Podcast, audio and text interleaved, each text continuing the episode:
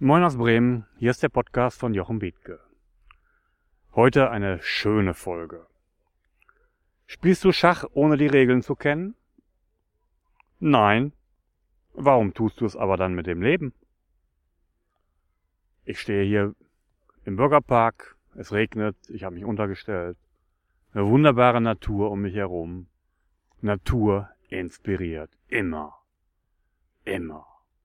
Häufiger mal ein Gespräch draußen in der Natur als im Sitzungszimmer. Hier kommen die Ideen. Und heute habe ich die Idee zu dieser Folge. Ein Zitat dazu könnte das von Heinrich Heine sein. Die Herrlichkeit der Welt entspricht der Herrlichkeit des Geistes, der sie betrachtet. Lass das mal auf dich wirken. Ich halte jetzt mal einen Moment die Klappe. Lass das mal wirken. Was fällt dir dazu ein?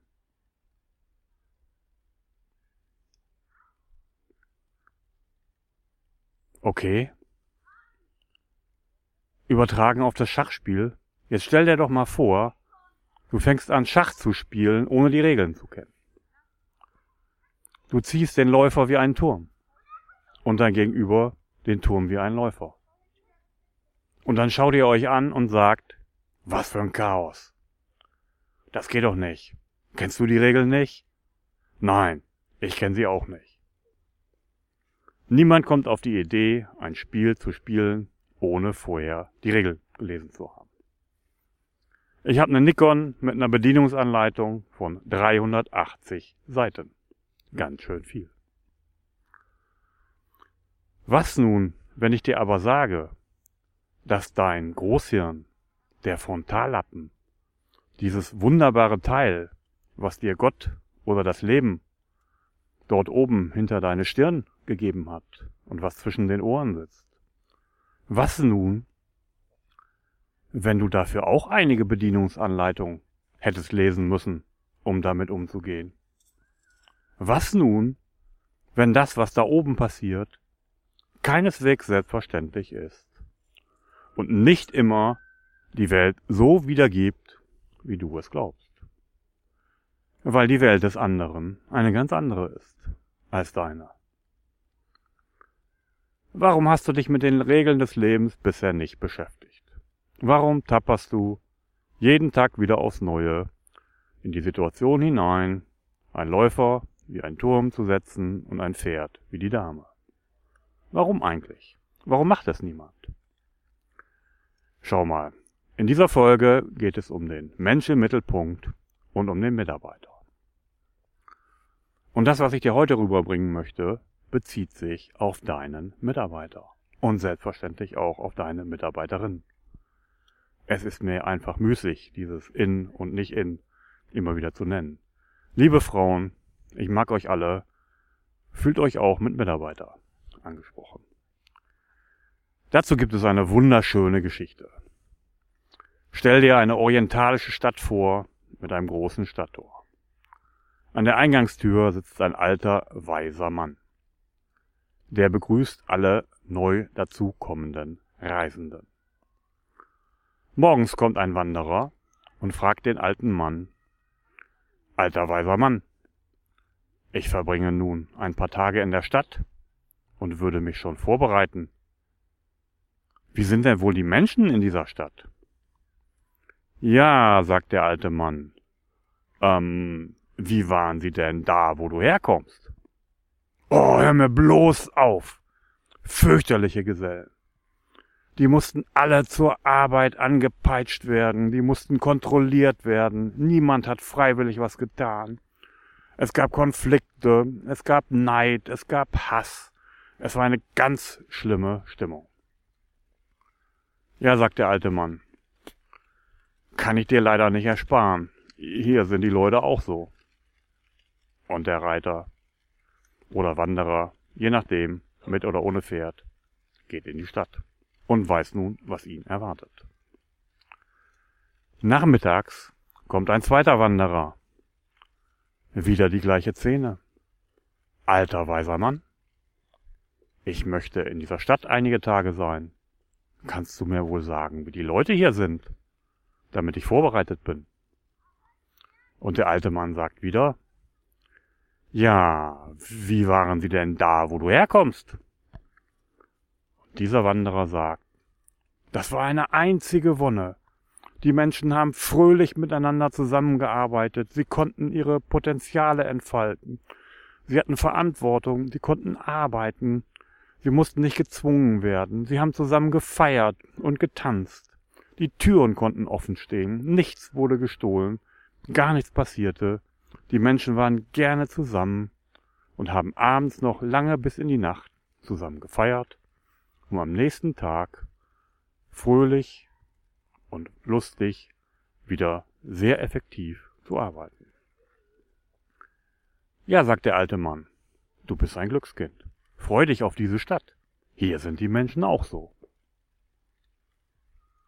Und wirst du jetzt vielleicht fragen, was soll denn diese Kindergeschichte?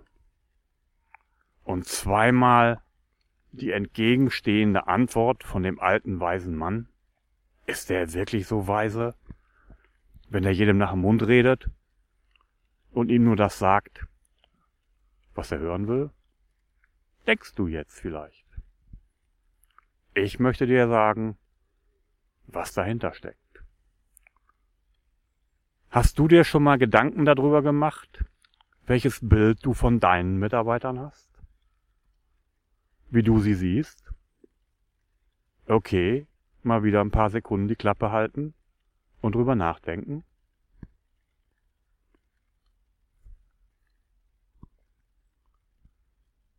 Wie siehst du sie? Siehst du in ihnen Menschen, die grundsätzlich arbeitsfaul und scheu sind, korrupt, die kontrolliert werden müssen, denen man extrinsisches, also von außen, die Möhre der Belohnung in Form eines Bonus oder die Peitsche der Bestrafung unter Androhung arbeitsrechtlicher Konsequenzen anhalten muss? Ist das dein Menschenbild? Hast du dein Unternehmen so aufgebaut? Nun, dann brauchst du dich nicht zu wundern, wenn die Leute auch so sind, wie du es erwartest. Menschen, die mit einem solchen Menschenbild behandelt werden, verhalten sich auch so. Und dann kriegst du dummerweise nur das bestätigt, was du geglaubt hast. Aber nicht das, was da draußen die Wirklichkeit ist. Und der andere Wanderer hat es eben anders getan. Der andere Wanderer hatte grundsätzlich das Bild, an das Gute im Menschen zu glauben. Jetzt halt mich bitte nicht für einen Gutmenschen oder für weltfremd. Das ist so. Es lohnt sich an das Gute im Menschen zu glauben. Es lohnt sich daran zu glauben, dass jeder Mensch grundsätzlich motiviert ist und sein Potenzial entfalten möchte. Führen ist gegenüber einem solchen Mitarbeiter ganz einfach. Es bedeutet nur, Demotivation zu verhindern. Und Menschen, die du so behandelst, die antworten auch so. Die sind genau so, wie du es denkst. Die musst du nicht kontrollieren. Die musst du nicht anpeitschen. Den musst du keine extrinsische Möhre vor die Nase halten. Wenn du ihnen die Bedingung schaffst, indem sie ihre Antreiber, ihre intrinsische, ihre Motivation von innen aus leben können, dann danken sie es dir hundertfach und materiell zurück. Und das ist, ich habe schon zweimal erwähnt, das Resonanzgesetz. Und ich erkläre es hier so lange, bis es auch jeder begriffen hat. Die Welt da draußen wird ausschließlich von uns geformt. Die ist nicht so, wie du glaubst, dass sie sein müsste. Die ist so, wie du es hineingibst. Ich hatte mal eine Phase im Leben, da ging es mir wirklich dreckig.